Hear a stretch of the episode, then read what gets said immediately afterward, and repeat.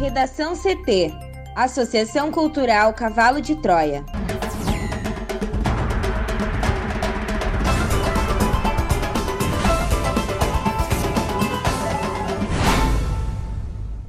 Agora, no Redação CT.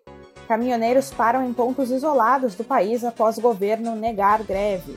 Câmara e Senado escolhem hoje novos dirigentes.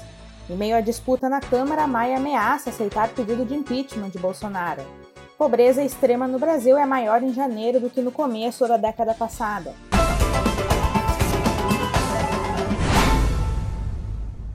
Eu sou a jornalista Amanda Hammermiller, este é o Redação CT, da Associação Cultural Cavalo de Troia. Sol entre nuvens em Porto Alegre, a temperatura é de 30 graus. Boa tarde. Apesar do céu aberto, há risco de temporais em todo o Rio Grande do Sul nesta segunda-feira.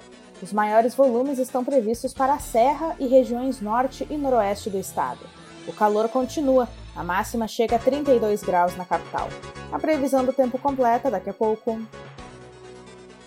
Rio Grande do Sul fecha janeiro com redução de 12,7% nas mortes por Covid-19 em relação ao mês anterior.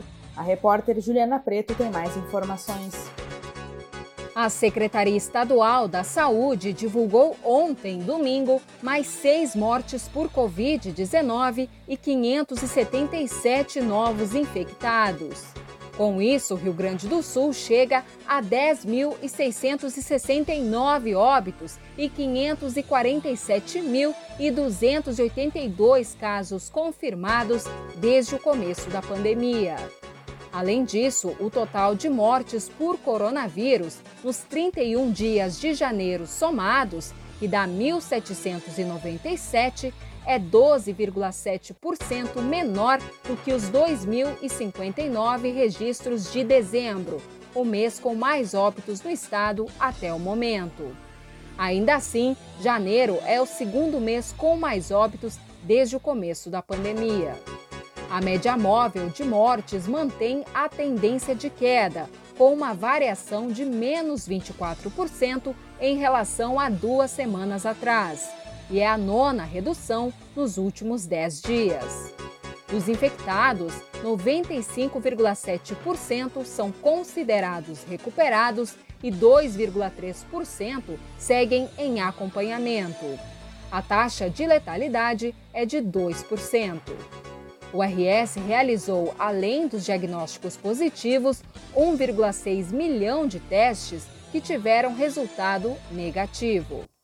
Também a taxa de ocupação dos leitos de UTI nos hospitais gaúchos é de 72,8%, sendo que 47,9% são pacientes com Covid-19 ou suspeita de síndrome respiratória aguda grave.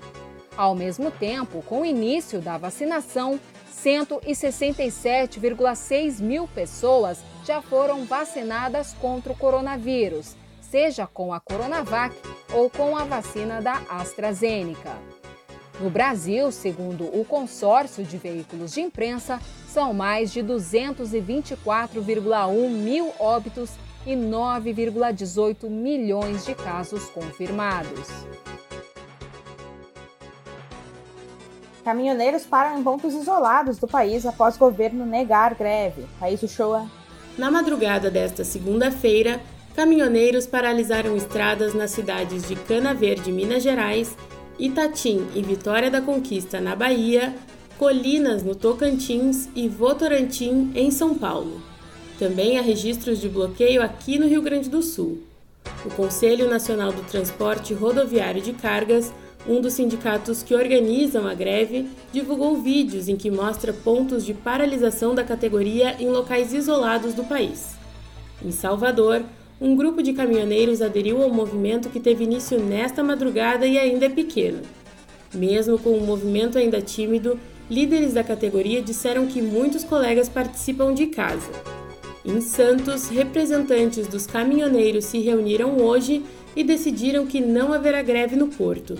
Eles entendem que este não é o momento para um movimento do tipo, visto que por conta da pandemia a necessidade de transporte é maior que as reivindicações do setor.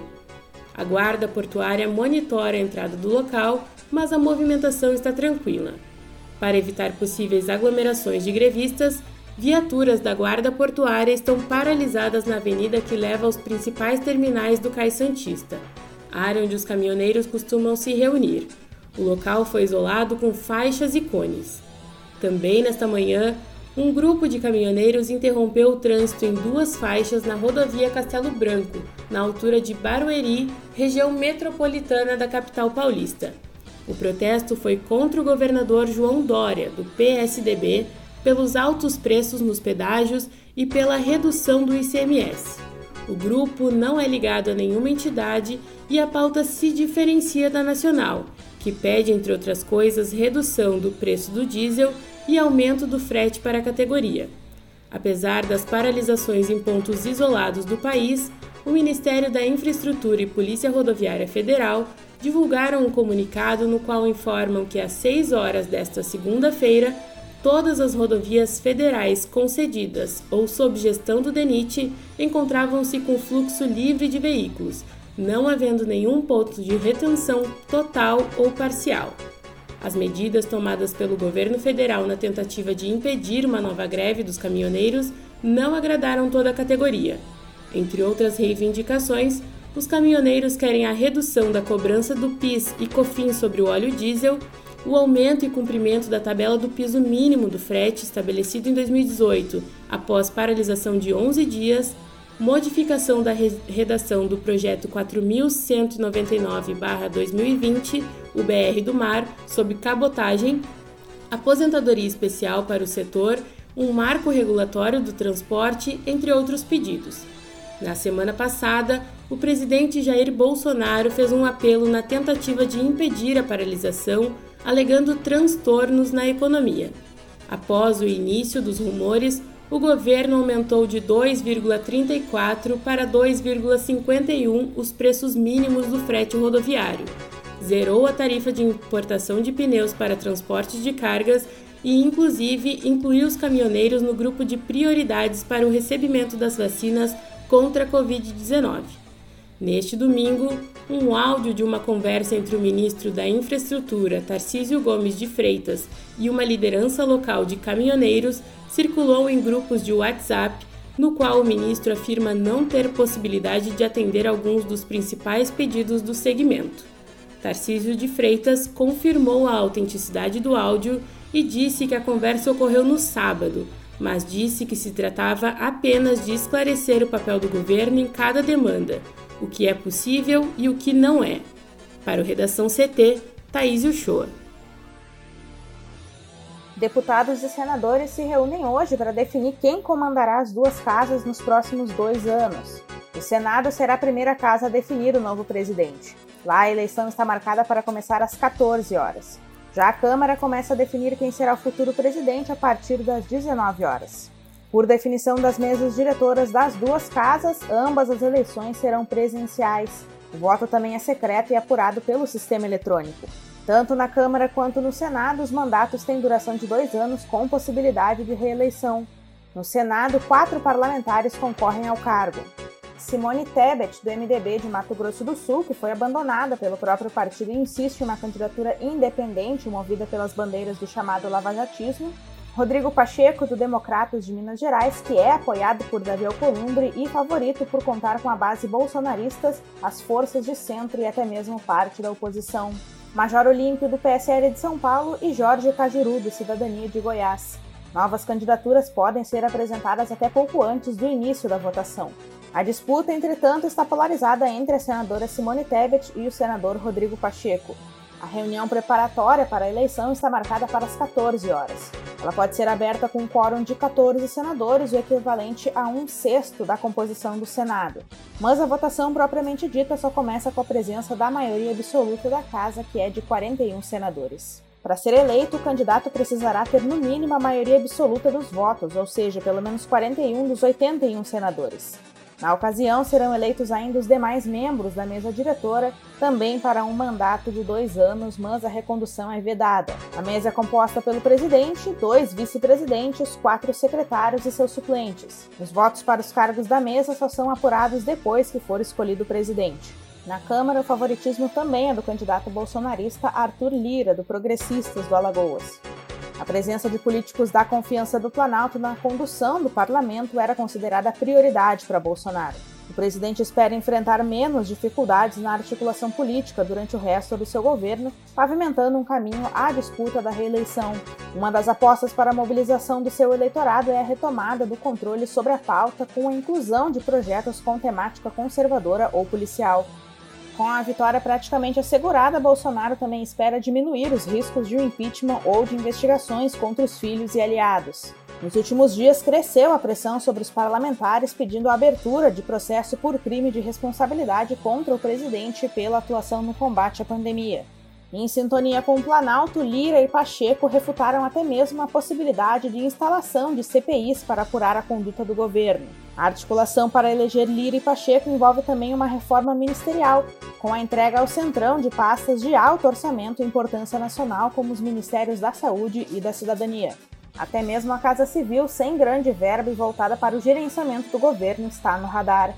Diante do novo cenário, Bolsonaro admitiu na sexta-feira recriar os Ministérios da Cultura, dos Esportes e da Pesca, mas no dia seguinte deu sinal de recuo. A montagem de uma até então inédita base parlamentar alinhada com a presença de dois aliados no comando do Congresso deve antecipar a disputa pela filiação de Bolsonaro. Sem partido desde novembro de 2019, o presidente desistiu da ideia de criar uma legenda e deve se abrigar em uma sigla do Centrão. Disposto a não repetir a dobradinha com o vice Hamilton Mourão em 2022, ele também deixa em aberto uma vaga na chapa à reeleição, tornando ainda mais atrativa sua aliança de ocasião com partidos como PP, PTB e republicanos. E a decisão da executiva do Democratas de desembarcar do bloco de apoio à candidatura do deputado Baleia Rossi, do MDB de São Paulo, e a disposição do PSDB de Solidariedade de seguir o mesmo caminho levaram o presidente da Câmara, Rodrigo Maia, a ameaçar aceitar um pedido de impeachment contra o presidente Jair Bolsonaro.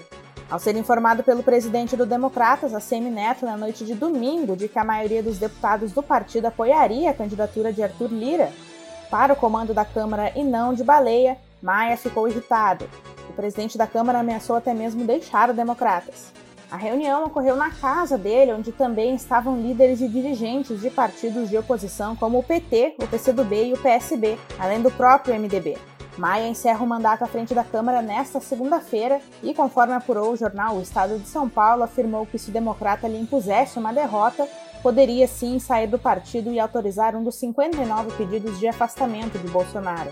Integrantes da oposição que estavam na reunião apoiaram o presidente da Câmara e chegaram a dizer que ele deveria aceitar até mais de um pedido contra o chefe do executivo. A CM Neto passou na casa de Maia antes da reunião da executiva do Democrata, justamente para informar que dos 31 deputados da legenda, mais da metade apoiava Lira. Pelos cálculos da ala dissidente, 22 integrantes da bancada estão com Lira, que é líder do Centrão. O PSDB e Solidariedade têm reuniões marcadas para esta segunda-feira e, diante da fragilidade da candidatura de Baleia, também ameaçam rifá-lo. Maia lançou a candidatura de Baleia à sua sucessão em dezembro, com o respaldo de uma frente ampla, que incluiu partidos de esquerda.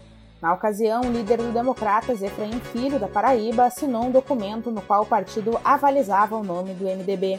Diante do racha, a Semineto atuou para amenizar a crise. Saiu da casa de Maia e foi direto para a sede do partido conduziu a reunião da executiva pedindo para que Democratas ficasse oficialmente neutro. Além das ameaças de Maia, partidos de oposição afirmaram que, com o abandono de Baleia por parte do Democratas, também a esquerda poderia desembarcar da candidatura de Rodrigo Pacheco ao comando do Senado. Ao final da reunião, a cúpula do Democratas decidiu não aderir mais ao bloco de Baleia nem ao de Lira, ao menos oficialmente assumindo posição de independência e abrindo caminho para traições, uma vez que o voto é secreto. O candidato do Progressistas, no entanto, divulgou em sua agenda que nesta segunda-feira teria o apoio do Democratas. Nos bastidores, deputados comentavam neste domingo que o racha pode afastar o apresentador Luciano Huck do Democratas. Huck planeja entrar na política para disputar a eleição para a presidência em 2022 e tem flertado tanto com Democratas como com Cidadania, ao defender uma frente de centro para derrotar Bolsonaro. Butantan espera receber insumo para 8,6 milhões de doses da Coronavac na quarta. uma nova remessa de 5,4 mil litros de insumo farmacêutico ativo da fábrica da biofarmacêutica Sinovac já está no aeroporto de Pequim, na China, aguardando liberação e deve chegar a São Paulo na quarta-feira, como informou o governo do estado de São Paulo nesse domingo. Essa remessa irá permitir a produção de mais de 8,6 milhões de doses da vacina Coronavac pelo Instituto Butantan. Na última sexta-feira, o estado de São Paulo entregou ao Programa Nacional de Imunizações do Ministério da Saúde um lote com 1,8 milhão de doses da vacina do Butantan para a vacinação dos brasileiros completando o cronograma estabelecido com o órgão federal que previa a entrega de 8,7 milhões de vacinas até 31 de janeiro. De todas as vacinas disponíveis no país até o momento, 80% foram fornecidas pelo Instituto Butantan. O governo de São Paulo já distribuiu 1,2 milhão de doses. A vacinação no estado começou em 17 de janeiro, com a imunização de profissionais de saúde. Para o Redação CT, Juliana Preto. A taxa de pobreza extrema no Brasil começa 2021 em alta, com o fim do auxílio emergencial em dezembro. Uma reportagem do jornal Folha de São Paulo deste domingo informa que o país tem hoje mais pessoas na miséria do que antes da pandemia em relação ao começo da década passada, em 2011. Neste mês de janeiro, 12,8% dos brasileiros passaram a viver com menos de 246 reais ao mês, que equivale a R$ 8,20 ao dia. A linha de pobreza extrema calculada pela FGV Social é a partir de dados das pesquisas nacionais por amostra de domicílios, a PNAD contínua e Covid-19. No total, segundo projeção da FGV Social, quase 27 milhões de pessoas estão nessa condição neste começo de ano, mais que a população da Austrália. A taxa neste começo de década é maior que a do início do anterior, com 12,4%, e que a de 2019, com 11%.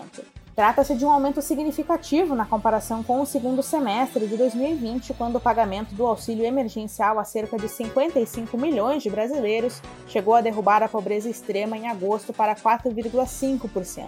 Com 9,4 milhões de pessoas, este era o menor nível da série histórica. O efeito negativo da pandemia sobre a renda dos mais pobres já tenderia a ser prolongado, levando-se em conta a recuperação difícil que o Brasil tem à frente. Isso inclui a falta de espaço no orçamento público para novas rodadas de auxílio emergencial, o aumento das mortes pela Covid-19 e o atraso no planejamento da vacinação. Além do aumento da pobreza no presente, a pandemia deve impor perdas futuras de renda aos mais jovens, sobretudo os pobres que acabaram perdendo boa parte do ano escolar de 2020. No geral, os jovens, os sem escolaridade, os nordestinos e os negros foram os que mais perderam renda do trabalho na pandemia.